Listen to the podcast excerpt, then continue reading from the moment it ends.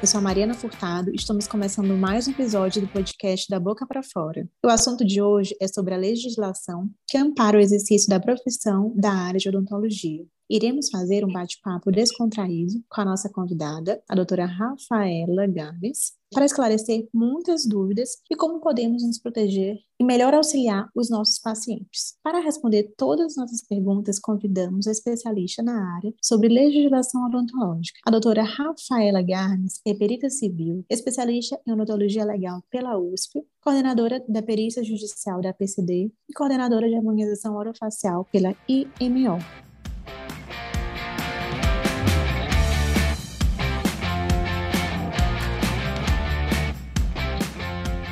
Muito obrigada pela sua presença, doutora Rafaela. Muito obrigada, eu quem agradeço, que honra estar aqui com vocês hoje, doutora Mariana. Muito, muito obrigada. A gente vai começar nosso podcast, mas antes, não se esqueçam de conferir as redes sociais da Dental Kremer para saberem mais sobre o podcast. Acesse o nosso blog, Instagram, YouTube, TikTok, Twitter e Facebook. E para ouvir este podcast, você pode acessar diversas plataformas como Spotify, Deezer, Google Podcasts, Amazon Music e SoundCloud. Hoje trazemos algumas informações e muitas dúvidas sobre o Código de Ética Odontológica, pois além de realizarmos um bom trabalho respeitando a legislação, precisamos ter uma referência para nos guiarmos em relação aos nossos direitos e deveres, auxiliando em nossas práticas profissionais. Pensando nisto, vamos abordar este assunto hoje para assegurar as relações entre o profissional e o paciente, e entre nós profissionais, pois precisamos garantir o bem-estar físico, psicológico e social. E se ficar com mais dúvidas após ouvir esse podcast, já sabe, acesse as nossas redes sociais e deixe lá suas perguntas, dúvidas e sugestões. Queremos continuar a nossa conversa, quem sabe abordar algumas delas em nossos próximos episódios. Então, doutora, vamos lá a nossa primeira pergunta e curiosidade. Existe uma lei que regula o exercício da odontologia e como que funciona? Sim, existe. Nós temos a Lei 5.081 de 66, que é a lei que rege a odontologia. Lá no artigo 6 coloca que tudo que tem cursos de graduação e pós-graduação, o cirurgião dentista pode realizar. E nós temos também a Resolução 100 de 2010, que coloca a área de atuação do cirurgião dentista de supraioide, a inserção de couro cabeludo, tragos a tragos. A gente observa, né, dentro da odontologia, é, várias áreas querendo, querendo acontecer, como a harmonização orofacial. E durante muito tempo, nós dentistas somos tidos como não propícios a realizar esse tipo de procedimento. E você, como perita, conhecedora da lei né, que rege a odontologia e como coordenadora de harmonização orofacial, sabe mais que nunca, né, que é uma área que a gente, como profissional da área da saúde, entende muito bem e pode exercer livremente, né, doutora? Com certeza, inclusive nós já temos a nossa própria legislação, né, a resolução 198 de 2019, que regulamenta a harmonização orofacial como especialidade odontológica. Então, ela soma com o artigo 6 da Lei 5.081 de 66, que rege a odontologia, e essa soma nós podemos sim atuar dentro da harmonização orofacial. Ótimo. E o que o dentista pode ou não pode fazer de acordo com a lei? Ele precisa seguir né, a, a nossa área de atuação e precisa ver o que está em cursos de graduação e pós-graduação. Então, como mencionei, nós precisamos seguir tanto a Lei 5.081 como também a Resolução 100 de 2010, né, que coloca a nossa área de atuação. E, se caso for na área da harmonização orofacial, seguir a Resolução 198 de 2019, também seguir a Resolução 230 de 2020, que coloca lá alguns procedimentos que o cirurgião dentista não pode realizar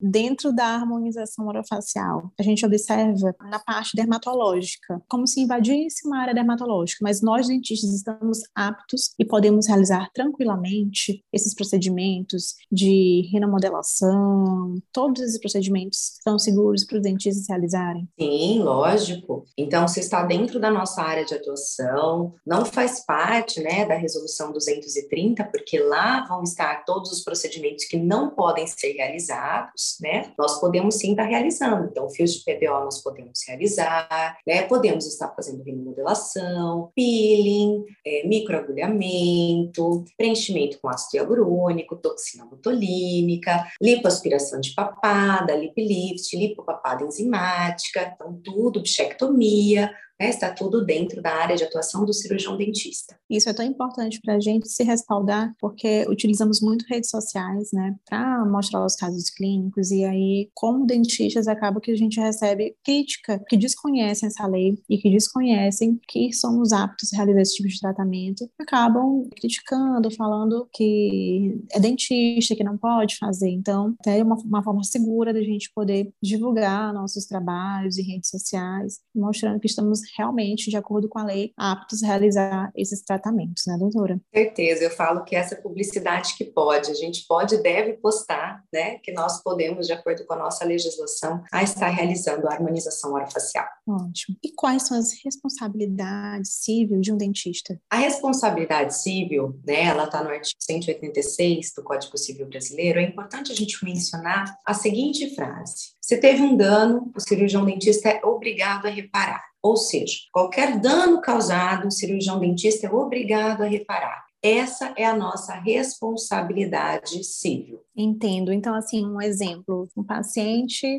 chegou ao consultório endodôntico e houve a fratura de uma lima no uhum. canal. Então, aquele malefício causado ao paciente é obrigação do dentista reparar, seja se for pela perda do dente. Então, por exemplo, se um dentista é, desse acidente, dessa, desse fato, são de responsabilidade do dentista, né? E todo todos os tratamentos que o paciente necessite realizar posteriormente. É o dentista responsável por isso, né? É, é, é sempre importante nós ressaltarmos, né, que o direito, cada caso é um caso. Então, é muito difícil da gente levar isso para todos os casos. Normalmente é isso sim. Então, o dentista ocasionou um dano, ele é obrigado a reparar. Lembrando sempre, já puxando um assunto da documentação odontológica, nós precisamos avisar todos os riscos que podem acontecer. Então, esse é o nosso nosso dever como cirurgião dentista, como profissional, nós entregarmos o termo de consentimento livre e esclarecido. Lá estarão todas as informações necessárias sobre o procedimento, de uma maneira clara, leiga e objetiva, que inclusive uma das informações do termo de consentimento é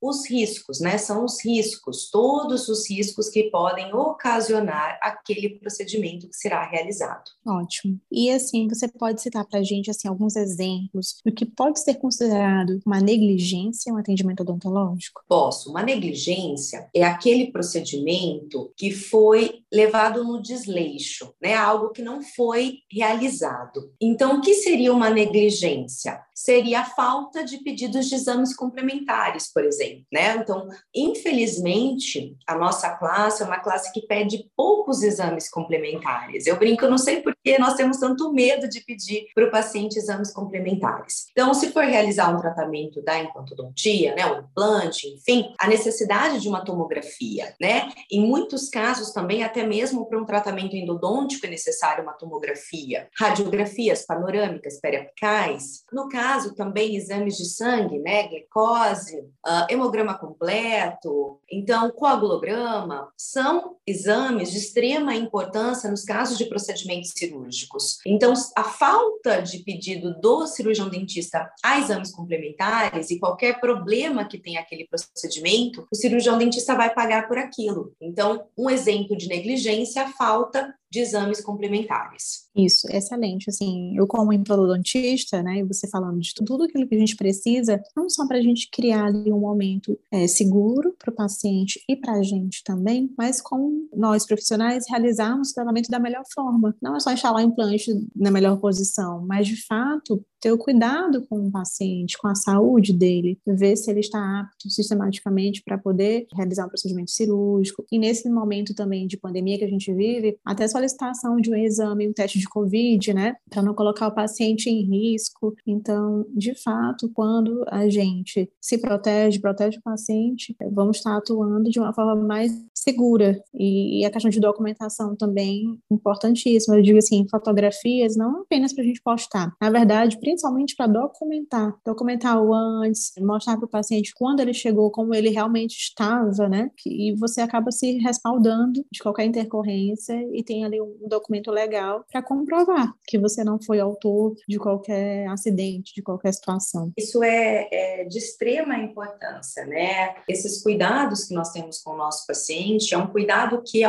eu brinco que é uma via de mão dupla. Ela é importante para nós e é importante para o paciente. Então, isso te coloca como um excelente profissional, né, na visão do paciente, ele tem mais segurança e, ao mesmo tempo, a gente também tem segurança para trabalhar. Meu dentista foi diferente. Lá, ele exigiu o exame de sangue, a tomografia foi o exame de eleição, onde ele consegue avaliar, enfim, porque tem muitos locais que as pessoas às vezes querem atropelar o processo que deve ser, de fato, para ficar com o paciente, ou porque uma tomografia é mais cara, então prefere o exame inferior. De fato, como profissionais, devemos seguir pelo caminho mais correto para todo mundo ficar seguro, né? brinco assim, né, com os meus alunos, eu falo o seguinte: se o paciente não tem dinheiro para pagar um exame complementar, como que vai pagar o seu tratamento, não é?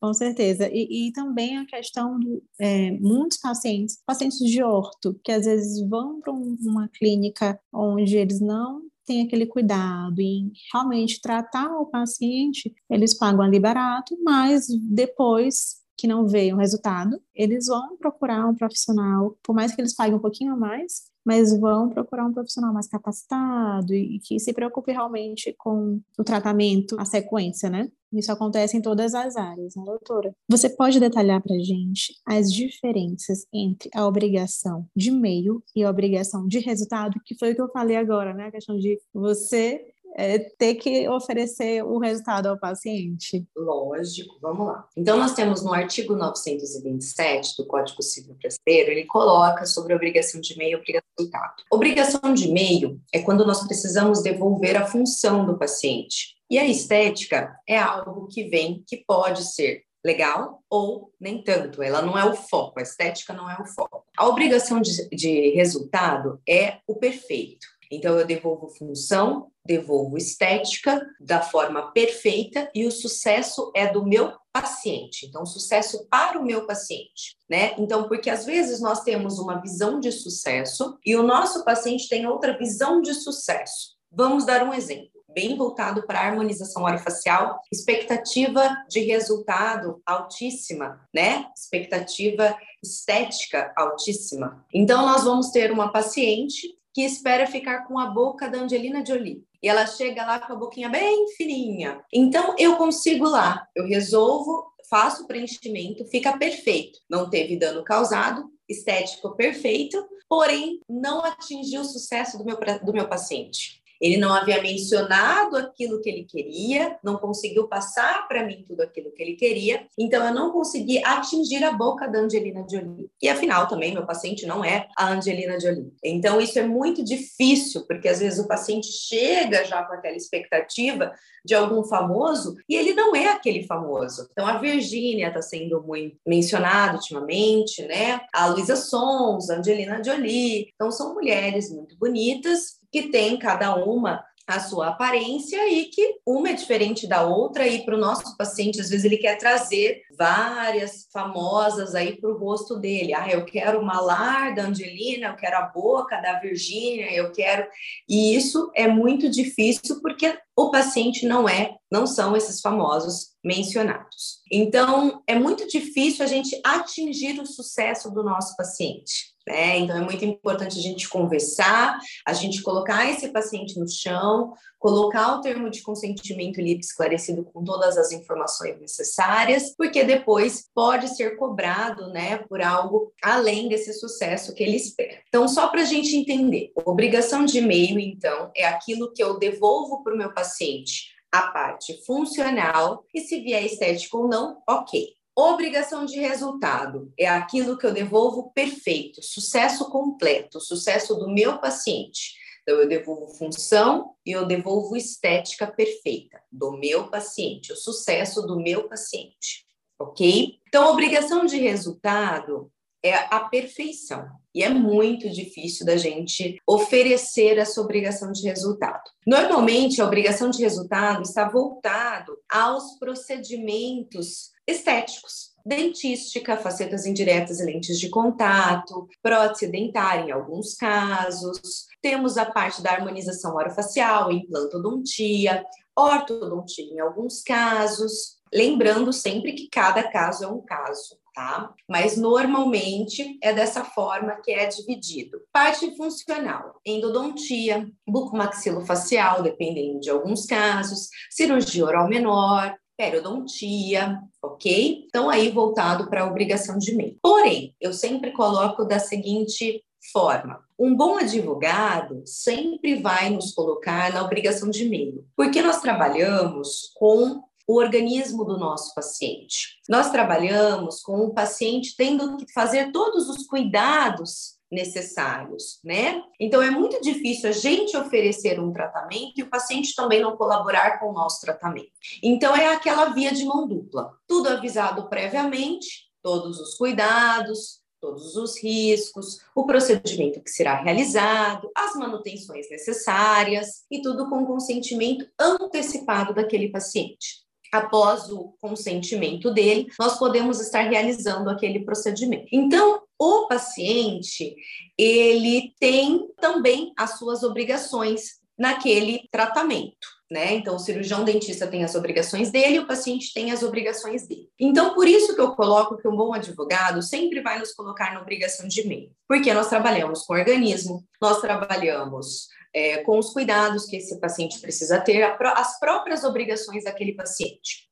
Porém, eu brinco que a gente precisa ajudar aquele advogado. Ou seja, uma foto de antes e depois que a gente coloca na, nas nossas redes sociais é obrigação de resultado. Nós estamos garantindo o resultado, independente da legenda, independente do termo assinado. Então, independente de qualquer informação que a gente passe, a partir do momento que a gente coloca aquela foto de antes e depois, para o direito significa que você, nós estamos garantindo o resultado. As fotos de antes e depois, a gente sempre coloca os melhores casos. Né? Eu sempre brinco, eu nunca vi um Instagram profissional que a pessoa coloca os piores casos. Gente, olha, hoje aconteceu isso, olha, hoje aconteceu aquilo. E nós, né, como eu sempre brinco também, se a gente joga futebol, a gente pode errar o pênalti. Então, se eu faço um tratamento endodôntico, eu posso perfurar um dente, né? Então, isso é algo normal. Né? Isso pode acontecer a qualquer momento. Nós somos seres humanos e por mais que a gente trabalhe com cautela, com os melhores materiais, às vezes isso pode acontecer.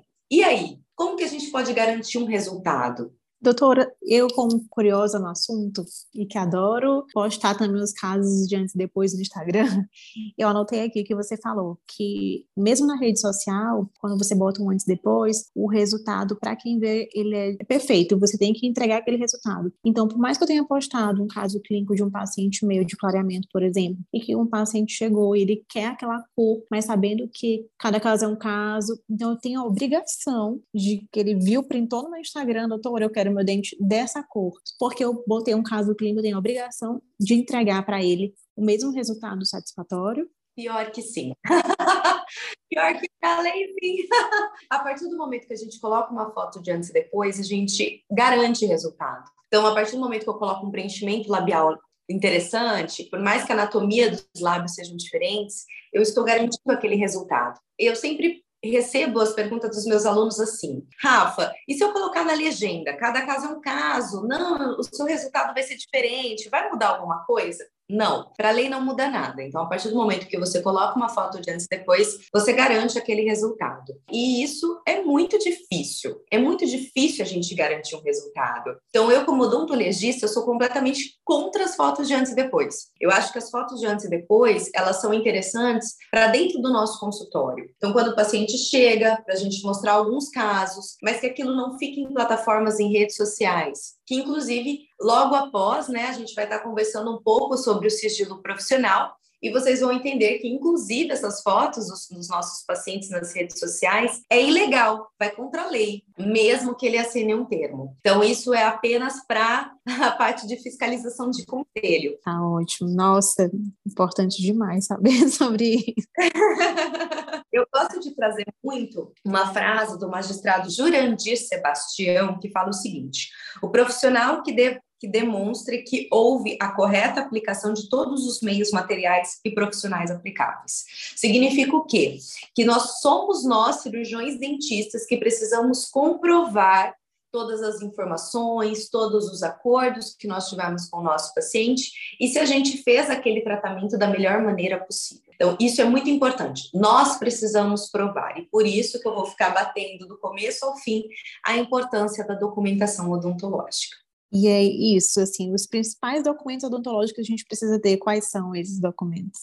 Bom, primeiramente a anamnese, né? A anamnese é um documento de extrema importância, que vem a parte sistêmica do nosso paciente, a queixa principal do nosso paciente, para a gente entender né, o que ele está querendo, qual é o resultado que ele quer atingir, para a gente, às vezes, explicar para aquele paciente que, dependendo do caso e dependendo do tratamento que ele escolher, ele não vai atingir aquele resultado. Por exemplo, o paciente chega com a falta de dentes posteriores e também falta de outros elementos dentários na parte estética, né, anterior, e ele vai querer uma PPR, ele não tem condições de pagar, né, a parte do implante donti, vai querer realizar uma PPR. Ele vai conseguir ter uma estabilidade? Ele vai conseguir atingir uma estabilidade ideal para ele poder estar tá indo numa churrascaria, para ele é muito difícil, né? Então assim, nós precisamos mostrar para o nosso paciente que às vezes o tratamento que ele escolha, lógico, né, às vezes não tem condições, enfim, tem N explicações, ele não pode estar realizando uma cirurgia, né, porque implante é uma cirurgia, precisa aí está tá aplicando anestesia, tem um tempo cirúrgico, então às vezes o paciente não pode deixar de tomar alguns medicamentos, enfim, não pode estar podendo realizar os implantes naquele momento, ou até mesmo por questão financeira, porque é um tratamento mais caro. E ele escolhe por um tratamento reabilitador da prótese, uma PPR, mas ele precisa entender que dependendo da falta de alguns elementos dentários, ele não vai conseguir ter uma estabilidade muito legal. E ele precisa entender isso, e para isso a gente precisa entregar um termo explicando aquela condição e falando: olha, você entendeu a sua situação? Mesmo assim, você escolhe esse plano de tratamento? Sim, eu escolho esse plano de tratamento. Ótimo. Porque depois que ele realizou aquele tratamento, para ele não vir cobrar o cirurgião dentista: olha, ficou horrível. Aquilo que eu queria, eu não atingi. É, a estética ficou assim, ah, até que legal. Porém, a estabilidade não está tão bacana. Eu pensei que eu pudesse comer de tudo. Então, é importante a conversa previamente com esse paciente da situação e do plano de tratamento que ele escolheu e também o termo assinado com todas aquelas informações, que palavras o vento leva né? Então, é de extrema importância aquilo assinado, com consentimento daquele paciente. Então, a anamnese, com a queixa principal, a situação sistêmica, é o primeiro documento que deve ser assinado. O segundo documento que deve ser assinado, os planos de tratamento, né? Que nós chamamos de orçamento. Então, o que seria esse orçamento? Seriam esses dois planos de tratamento sugerido para o meu paciente. Então, por exemplo, implantodontia e prótese dentária, certo? Então, uma PPE, implante prótese sobre implante, ok. Foram passados com devido valor e a forma de pagamento. Então, esse valor eu posso fazer em 10 vezes no cartão de crédito ou em 5 vezes no boleto bancário para todo dia 15. Por que, que o dia de um boleto, um dia de um crédito recorrente? Por quê, né? Porque você vai poder cobrar juros que isso você vai colocar no seu contrato e poder cobrar os juros, né? E eu sempre falo para os meus clientes coloquem juros, porque senão vocês vão ser o último a serem pagos, né? Primeiro vem as Casas Bahia, Magazine Luiza, tudo que tem juros, e depois vai vir o dentista que não cobra os juros. Então, ah, eu não tenho dinheiro para pagar tudo. Ah, mas espera aí, o meu dentista não cobra juros. Então, eu vou deixar ele por último e vou pagar antes aquilo que me cobra juros tá? Então, coloque então é muito importante. Então, por isso que eu sempre falo para os clientes, quando for boleto, é, quando for um Pix que ele vai realizar, né, que agora está super em alta, transferência bancária, enfim, vocês vão colocar na frente o dia. Então, todo dia 15, todo dia 10, todo dia 20. Um cheque, que hoje está um pouquinho mais em desuso, mas mesmo assim, tem muitos profissionais que ainda trabalham com cheques, né? Principalmente cidades pequenas. Bauru é uma cidade, é a cidade que eu moro, interior de São Paulo. Não é uma cidade tão pequenininha, mas a gente ainda tem mania da fichinha. Então, eu vou, faço o procedimento, olha, põe na fichinha aí que eu vou acertando. Então, a fichinha também tem que estar em contrato, porque e depois para eu cobrar essa fichinha? Isso é um acordo que você vai fazer com o seu paciente, você vai estar cobrando aquele contrato de prestação de serviços, certo? Então, com a data que ele vai vir acertar essa fichinha, o boleto, a, o Pix, ok? Que o Pix também está acontecendo muito que nem a fichinha. Ah, eu vou realizar o Pix para você hoje. Isso, meu banco não pegou. Ah, amanhã também não. Semana que vem também não. Na próxima, talvez. Então, o Pix também está ficando como a nossa fichinha. Só que ao invés de estar tá escrito na caneta, é através do aplicativo do banco, ok? Então, é muito importante nós colocarmos tudo isso nos planos de tratamento para colocar depois no contrato de prestação de serviços. Então, vai ser duas opções de tratamento, que é obrigatório pelo Código de Defesa do Consumidor, nem que seja realizar e não realizar. Então, vamos supor, aí o paciente vai realizar uma extração. Tá lá um dente perdido, não tem mais como ficar na cavidade oral, vai precisar extrair. E aí, Rafa, eu vou colocar quais opções? Extrair, não extrair? Sim. Realizar e não realizar aquele tratamento. Não realizar aquele tratamento é uma opção do paciente. Então, realizar então o tratamento, então extração dentária, o valor da extração dentária, a forma que pode estar dividindo a modalidade de pagamento e também se vocês forem dar um desconto à vista, 10% de desconto, 5% de desconto, à vista em dinheiro ou Pix, que às vezes também isso é muito importante, o Pix, não esquecer de colocar a data do Pix, ok? Para você depois poder cobrar aqueles juros, se caso ele não pagar no dia que foi combinado, acordado previamente. Sabe o que eu gosto de colocar nas minhas, meus planos de tratamento lá no final? Válido até dia tal, mês tal, ano tal. Eu não sei se isso está correto ou não. Importante, porque o paciente às vezes vai levar os seus planos de tratamento, o seu orçamento. Ele pode levar, né? Isso é o direito do paciente, levar esses planos de tratamento, às vezes para conversar com o marido, com a esposa, ver também se ele tem condições naquele momento, ou o que é melhor para ele. Às vezes está perguntando para o médico, né? Olha, eu vou estar tá realizando esse tratamento e será que eu posso fazer? Eu posso tirar tal medicamento? Eu posso continuar com aquele medicamento? Às vezes, então, ele precisa perguntar para o médico, para a esposa, para o marido, enfim. Então, é importante ele levar aqueles planos de tratamento, porque isso é uma dúvida comum, né? Ai, Rafa, mas eu tenho que entregar então meu orçamento para o paciente?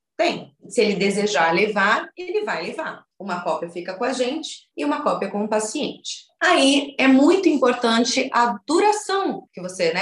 Por quanto tempo aquele valor ou aquilo que vocês combinaram está valendo? Ah, está valendo por 20 dias, 15 dias, 10 dias, uma semana, um mês, dois meses. Isso fica à vontade do cirurgião dentista. Se ele falar que quer valer aquilo por 24 horas, está valendo por 24 horas. Por 12 horas, está valendo por 12 horas. Então, se o paciente não fechar, ele vai ter que vir novamente para fazer uns planos de tratamento novo? Sim, porque aquilo foi avisado previamente e assinado pelo paciente que vale por tanto tempo. Então, tudo que é avisado previamente, nós podemos cobrar daquele paciente. Porque senão o paciente veio há três anos atrás, fez uma restauração de 250 e hoje o material está mais caro, a hora de trabalho está mais, tá mais valorizada, tudo mais caro. E aí ele chega no consultório três anos depois, a restauração 350, ele vai questionar. Ah, mas você há três anos atrás fez por, por valor X, né? Então é importante demais a gente colocar a validade realmente dos procedimentos, porque tudo vai vai mudando. Tudo vai mudando, os valores tudo vão mudando, a gente não pode ficar parado no tempo. Para nossa ASP, por exemplo, quem tem a ASP, né, que é uma CLT, é, o valor de um salário mínimo aumentou. O valor da luz aumentou, o valor da energia, né, tudo, água aumentou. Então nós precisamos consequentemente aumentar também a nossa carga horária de trabalho né? O aluguel aumentou, aumentar a nossa carga horária de trabalho e aumentar também por conta do próprio material em si, que também aumentou, né? A maioria dos nossos materiais são importados, então vão de acordo com o dólar. Então, o dólar está lá em cima, o nosso material, o valor está lá em cima também. Ah, tô aprendendo demais aqui, tu tá anotando. Ai, que bom! né? Então, todos esses documentos aqui estão anotados, não posso esquecer. Que pela nossa lei 5.081 de 66, nós somos obrigados a cobrar consulta. Isso é uma dúvida, às vezes, comum. Rafa, eu não cobro consulta. Eu estou sendo contra a minha própria lei? Sim.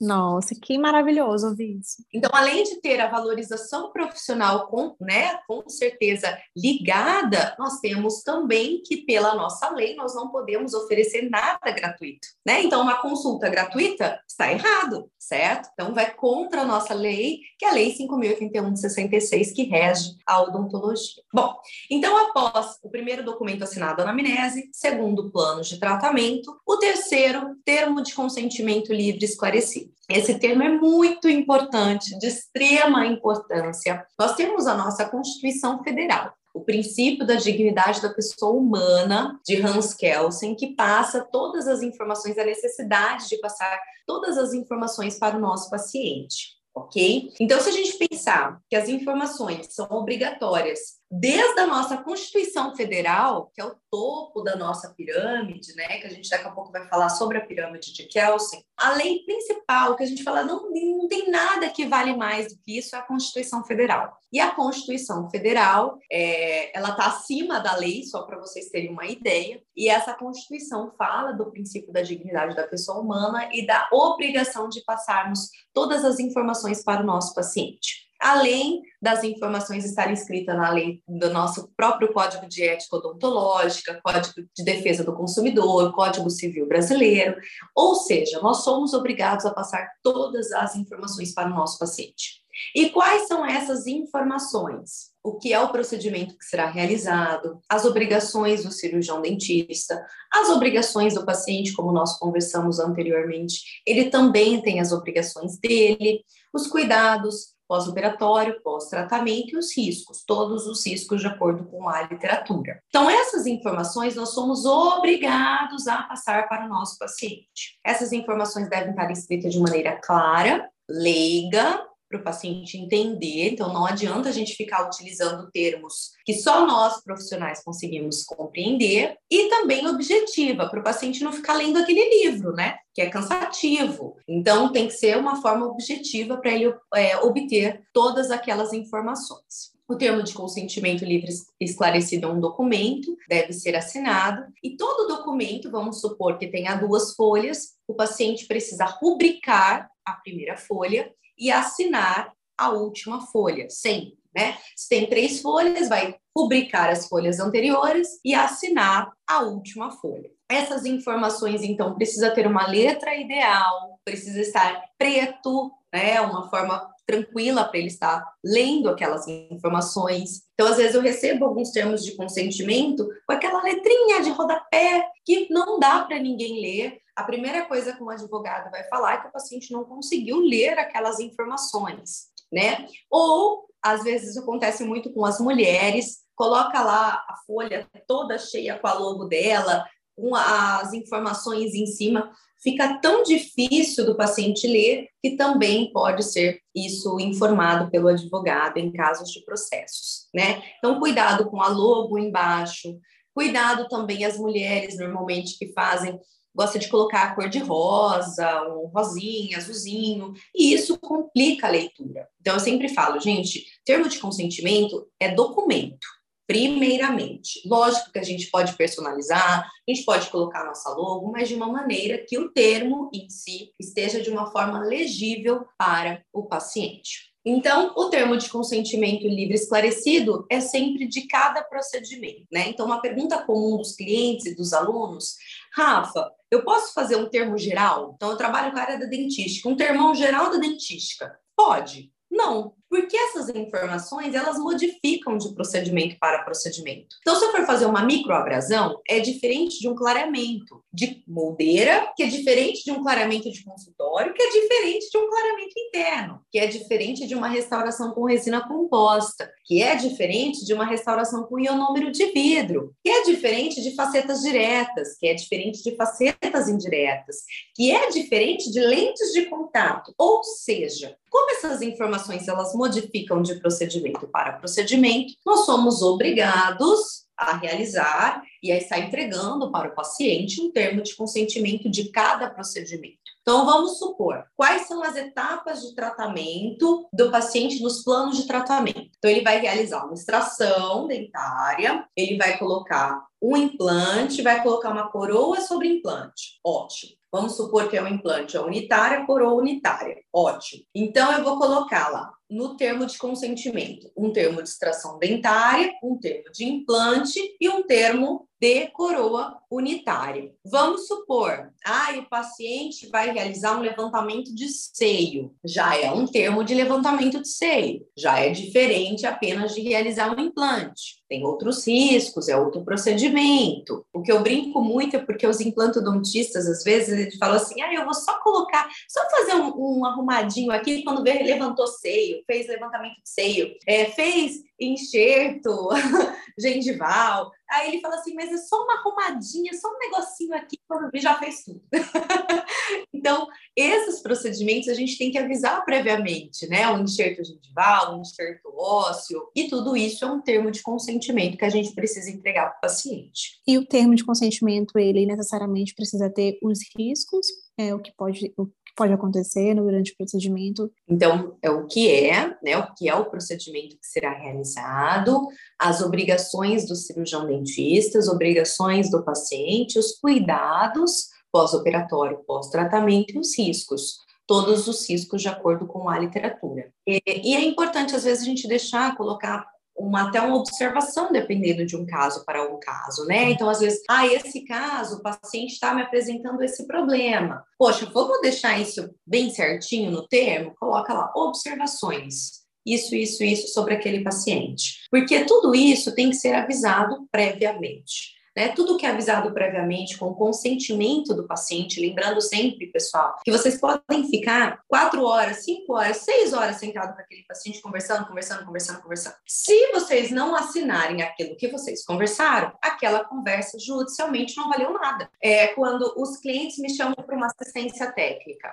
Rafa, fui processado. Aí eu falo, ótimo, então tá bom, me manda a documentação. Ai, Rafa, então, eu não tenho documento, mas olha, eu conversei com aquele paciente, viu? Avisei tudo isso. Tá, mas se eu não tenho como provar, a sua palavra, infelizmente, não vale nada, se eu não tiver como provar. Então, é, a palavra do paciente vale. A nossa palavra, infelizmente, não vale se a gente não puder comprovar aquela palavra. Então, por isso, a nossa documentação é de extrema importância, sempre com o consentimento, a assinatura daquele paciente previamente ao tratamento. Que eu vejo bastante também. Rafa, eu entreguei o documento para o paciente assinar, depois que realizou o procedimento. Não, depois que realizou o procedimento, o paciente vai alegar que ele assinou depois de ter realizado o procedimento. Nossa, se eu soubesse dessa informação, eu não tinha realizado o procedimento. Então, essas informações devem ser passadas previamente ao tratamento que será realizado. Aí, depois do tempo de consentimento esclarecido, nós vamos jogar para o contrato de prestação de serviços. Certo. Aí no contrato a gente vai cobrar manutenção, né? Implantodontistas, né? Como a doutora Mariana. Ah, o paciente coloca o implante, ele acha que ele colocou algo muito super poderoso e que ele nunca mais precisa voltar para o dentista, né? E precisa daquela manutenção, porque não deixa de ser algo, um tratamento que precisa ser visualizado por aquele cirurgião dentista, porque às vezes ele vai poder prever algo e estar resolvendo algo antes de acontecer, né? Então, às vezes o paciente vai ter mucosite, perimplantite, aí ele volta com o implantezinho na mão e fala que a culpa é do dentista. Mas espera aí, você colocou o implante, não retornou por seis anos e a culpa é minha? Sim, se a gente não avisar previamente que ele precisa retornar, e eu, eu digo avisar, assinado com consentimento do paciente, a culpa é nossa. Então, por isso, a importância de estar em contrato as manutenções daquele paciente. Muito acontece também com as facetas indiretas e lentes de contato. Infelizmente, caiu na boca do povo a garantia. Na verdade, a gente não tem que garantir nada, mas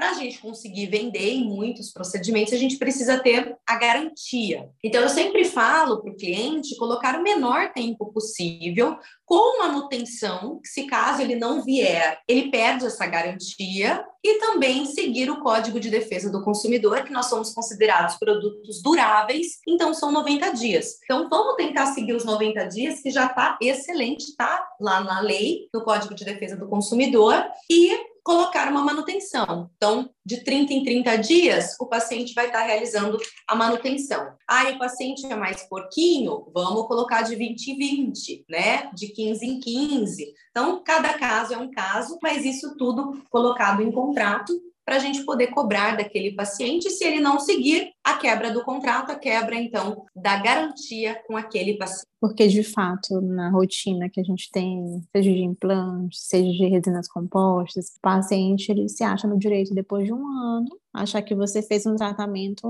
mal feito, que ele está ali com aquela resina fraturada, mas cada paciente ele tem uma alimentação diferenciada, tem uns cuidados diferentes, e a gente usa a mesma resina, faz o mesmo procedimento, mas em, em organismos distintos, né? Então a gente não tem como ter o controle disso. Então, de fato, esses 90 dias, a gente colocando lá na, no termo de contrato de prestação de serviços, é importantíssimo para a gente se resguardar até em questão do nosso profissionalismo, mostrar que não somos responsáveis por aquilo que fugiu do nosso controle. Isso é muito importante mesmo. Inclusive, né, a gente mencionar os hábitos parafuncionais do paciente, a situação que ele entra, né?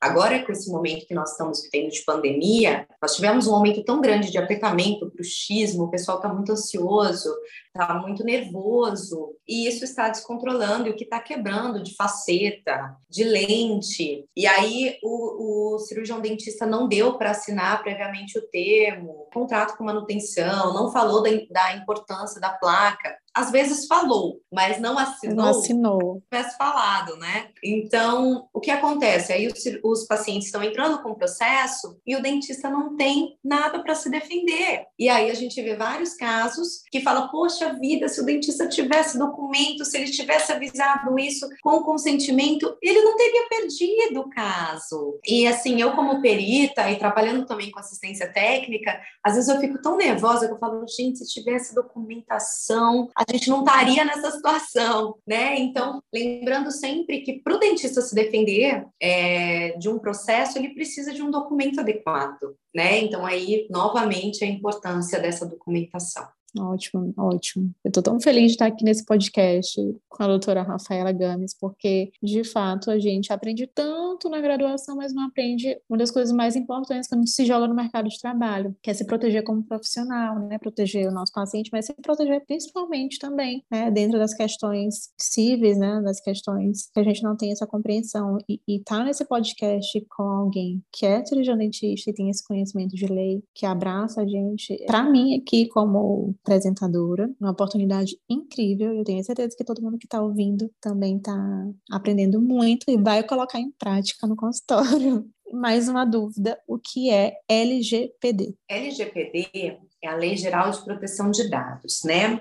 Ela é da Lei 13.709 de 2018 é uma lei que entrou em vigor, na verdade, em setembro do ano passado, e por nós sermos cirurgiões, cirurgiões dentistas e trabalharmos com dados sensíveis do nosso paciente, Quais são os dados sensíveis? Por exemplo, RG, CPF, endereço, a imagem. Nós somos obrigados a seguir a LGPD. Inclusive, algo que já está tendo sanções e multas é se o cirurgião dentista não tem o termo da LGPD. O termo da LGPD ele deve ser adicionado em todo começo de tratamento, deixando claro aí todos os cuidados com os dados do paciente. Quando o cirurgião dentista vai comprar um software, né, que vai ter o prontuário eletrônico, também verificar se aquele prontuário segue a LGPD, tá? Então, a LGPD é uma lei que já entrou em vigor, entrou em vigor em setembro do ano passado, e os cirurgiões dentistas que não seguir vão ter multas, tá? E as multas são altas, não são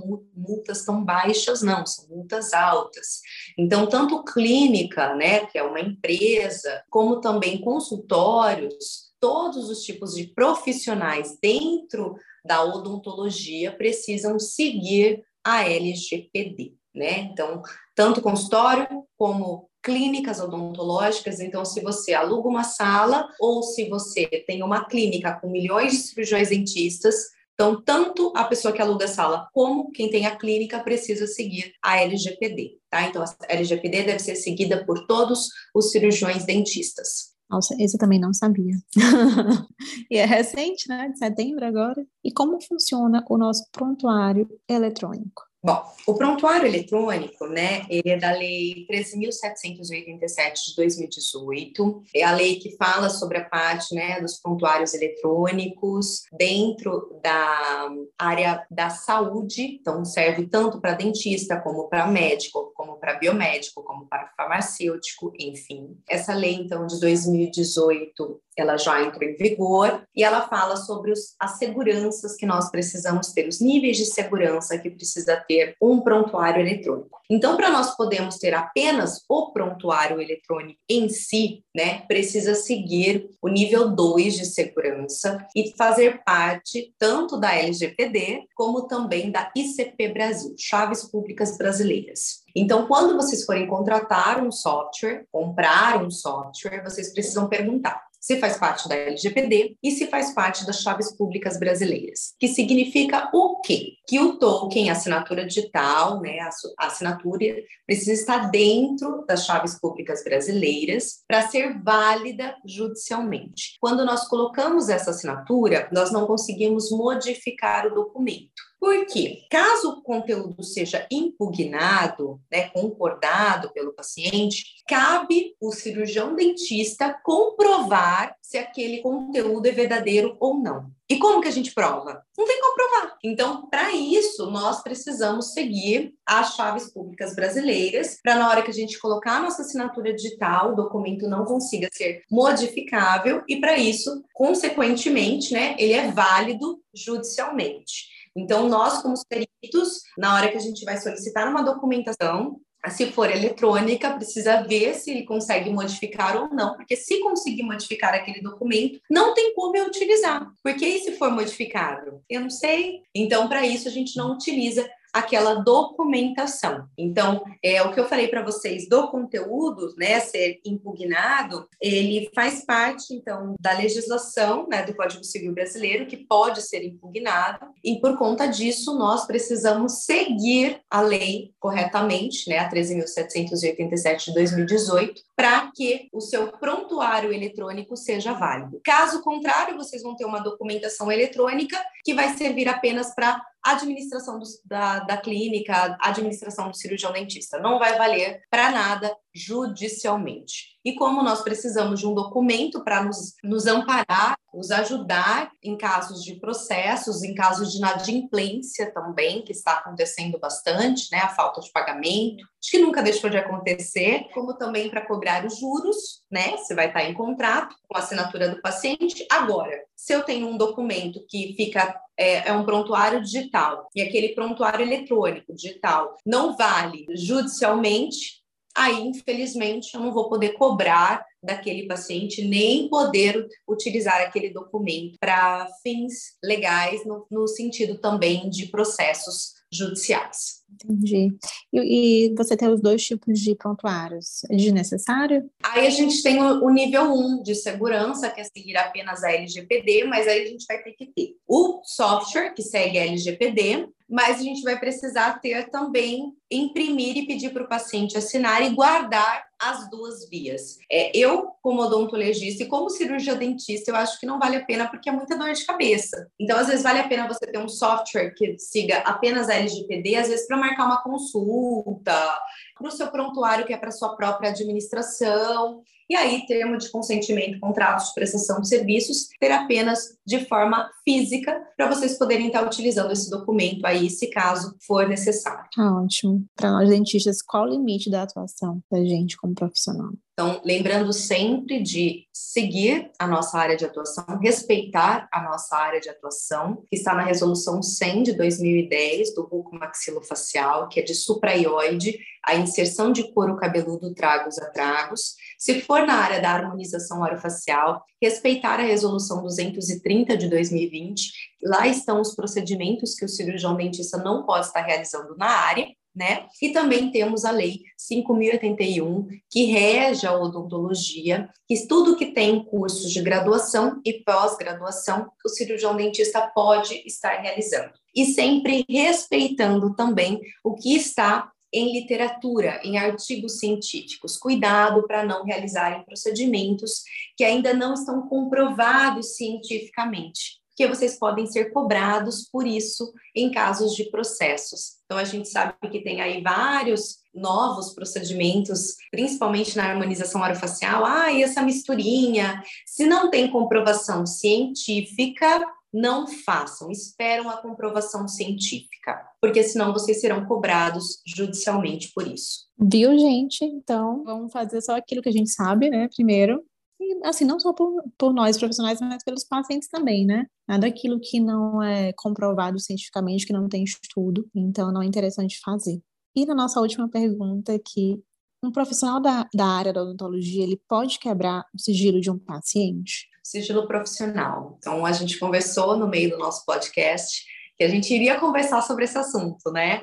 Então, o que seria o sigilo profissional? Então, o artigo 154 do Código Penal Brasileiro, artigo 5 artigo 9 do Código de Ética Odontológica. Então, lembra que a gente conversou da pirâmide no meio do nosso podcast, pirâmide de Kelsen, que eu falei que nada vai acima da Constituição? Logo abaixo nós temos a legislação e logo abaixo a gente tem as resoluções. Então, se nós temos uma lei que fala contrária, ou melhor, uma resolução que fala contrária à lei, e a lei está acima da resolução, pelo princípio de legalidade, vai valer o que está acima, ou seja, vai valer lei.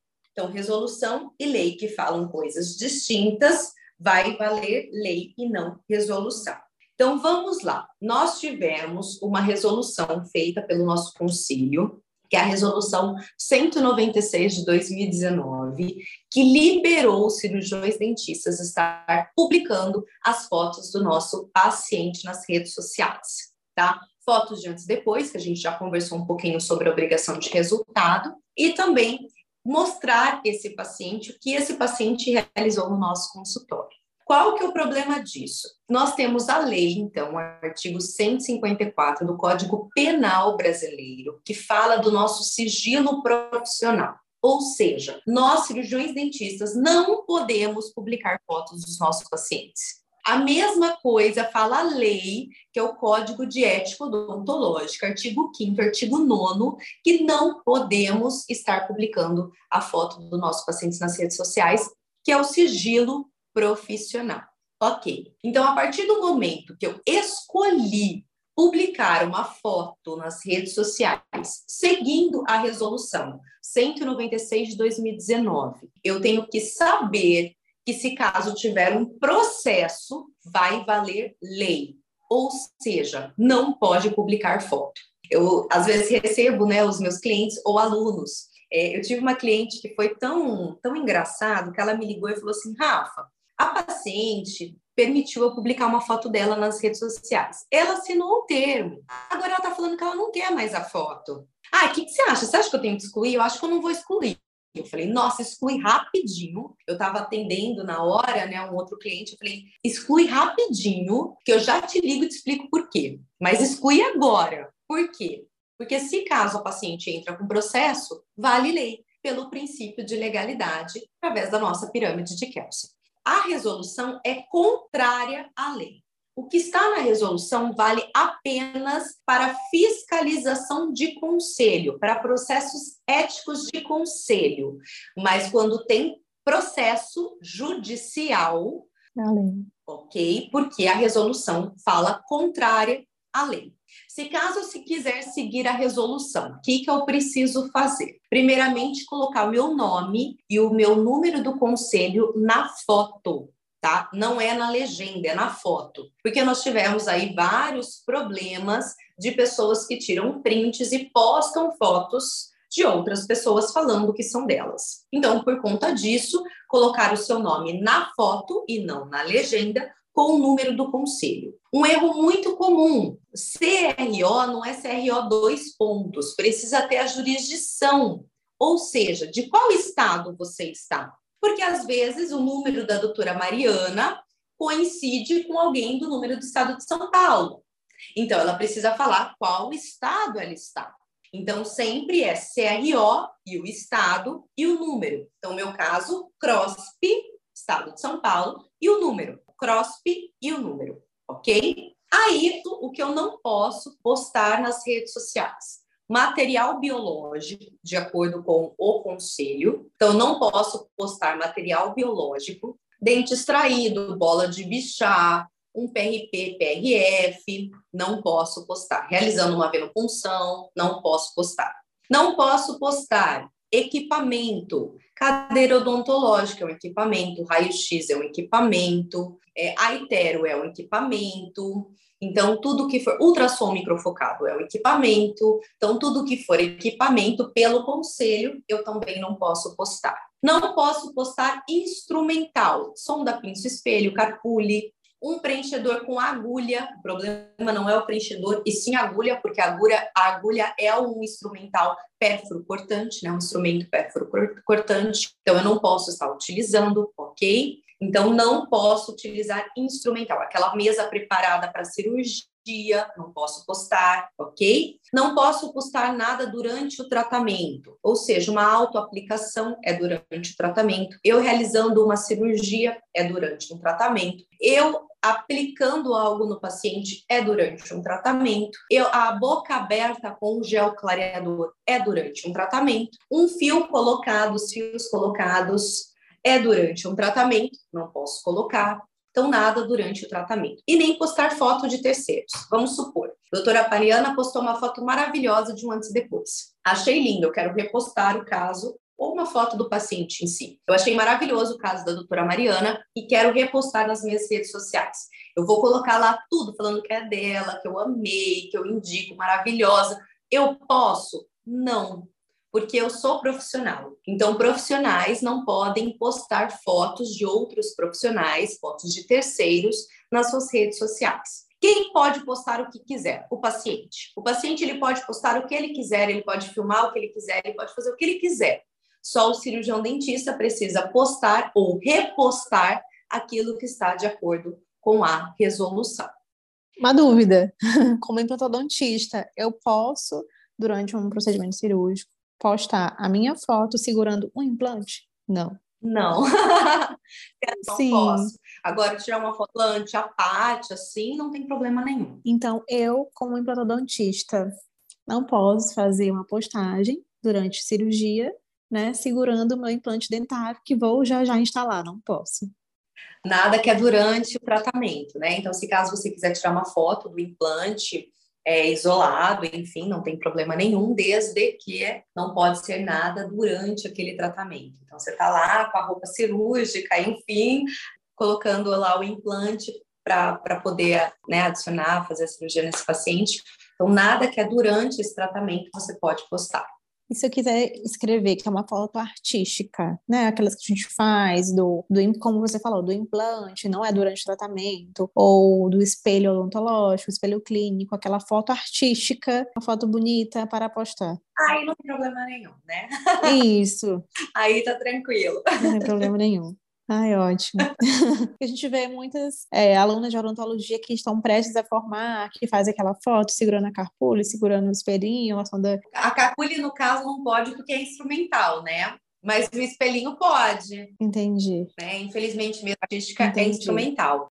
E mesmo sem agulha. É, porque a carpulha em si é instrumental, né? É que a gente falou da toxina, do preenchedor, que eles podem ser postados, né? E o preenchedor não pode com agulha, porque agulha é um instrumental. Agora, cuidado na hora que for postar a toxina e o preenchedor, porque se a gente posta marcas, também não pode pela resolução. Então, Botox, né? A gente vai lá, o vidrinho do Botox, coloca lá, não pode. Ah, eu vou postar, hoje eu vou estar utilizando o Juvederme, não posso. Ah, o Elancê, ah, eu vou estar utilizando Sculptra. Marcas comerciais também pela resolução não pode.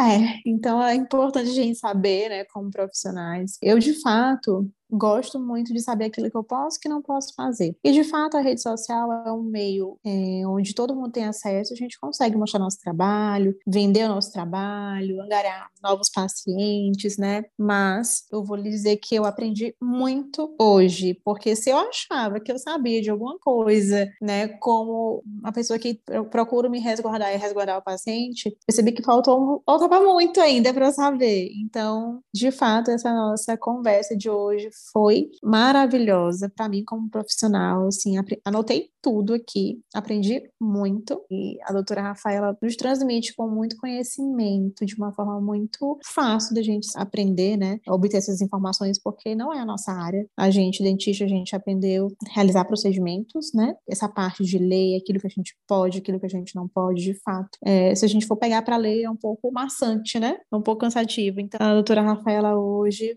foi perfeita nos seus ensinamentos, na, na didática, de passar para mim, que estou aqui apresentando, e para todos que estão ouvindo, é, com muito conhecimento, e de fato a gente precisa seguir a forma correta né, da nossa profissão, de acordo com a lei. Então, assim, eu estou super feliz com esse podcast. Acho que para mim, como profissional, foi um dos melhores temas, assim, e de grande aprendizado, porque realmente eu não sabia de nada, né? Então, foi super válido. Então, eu te agradeço muito, muito. E a Dental Creme está de parabéns por essa oportunidade de fazer com que muitas pessoas aprendam com esse podcast. Então, muito obrigada pela tua presença, doutora Rafaela. Eu que agradeço. Muito obrigada, doutora Mariana. Obrigada, Dental Creme, por essa oportunidade incrível da gente fazer essas relações entre profissionais, que eu acho tão importante. Conhecer hoje a doutora Mariana. Por sinal, doutora Mariana, já quero te seguir no Instagram, hein? Depois você me manda seu Instagram. Preciso organizar algumas coisas lá, assim, de antes e depois. Tá lá eu tô como Rafaela só. Tá bom. Eu também falo fala um pouco da odontologia legal. Por sinal, quem quiser seguir, arroba Rafaela Garmes. Vou postando sobre parte de processos. Ontem mesmo peguei um processo de implantodontia e coloquei lá o que, que pode levar um processo de implantodontia. Tem várias questões que a gente conversou. É, gosto muito de dividir assuntos com vocês sobre essa parte de legislação, do atuar, da odontologia legal. Quem for da área também de odonto legal, entra lá também para a gente conversar, da gente né, dividir aí conhecimento que é tão importante. Obrigada, Dental Creme, por essa oportunidade incrível novamente. É sempre um prazer estar com vocês. Obrigada a todos que estão nos escutando. É, vamos seguir a ética. Nós seguimos a ética, significa valorização profissional, que é algo que a gente precisa buscar na nossa odontologia. Se todos nós fazemos da mesma forma, vai ficar legal para todo mundo. Se todos nós profissionais seguimos a legislação, fica incrível para todos. Eu estou à disposição para qualquer dúvida. Muito obrigada novamente, doutora Rafaela. Eu sou a Mariana Furtado, apresentadora oficial do podcast da Dental Creme, o podcast da Boca para Fora. Agradeço a presença de todos que contribuíram com suas experiências para esse episódio. E é isso, gente. Acessem as redes sociais da Dental Cremer para saber mais sobre o podcast e futuros episódios. E não esqueça de maratonar os episódios anteriores, hein? Que estão incríveis também. Esse assunto não termina por aqui. Esperamos por vocês lá nas nossas redes sociais e compartilhem esse esse episódio com amigo ou amiga, para que todos, todos profissionais da odontologia sigam a ética odontológica, né? Um grande abraço e até a próxima. Até a próxima. Tchau, tchau. Tchau, tchau.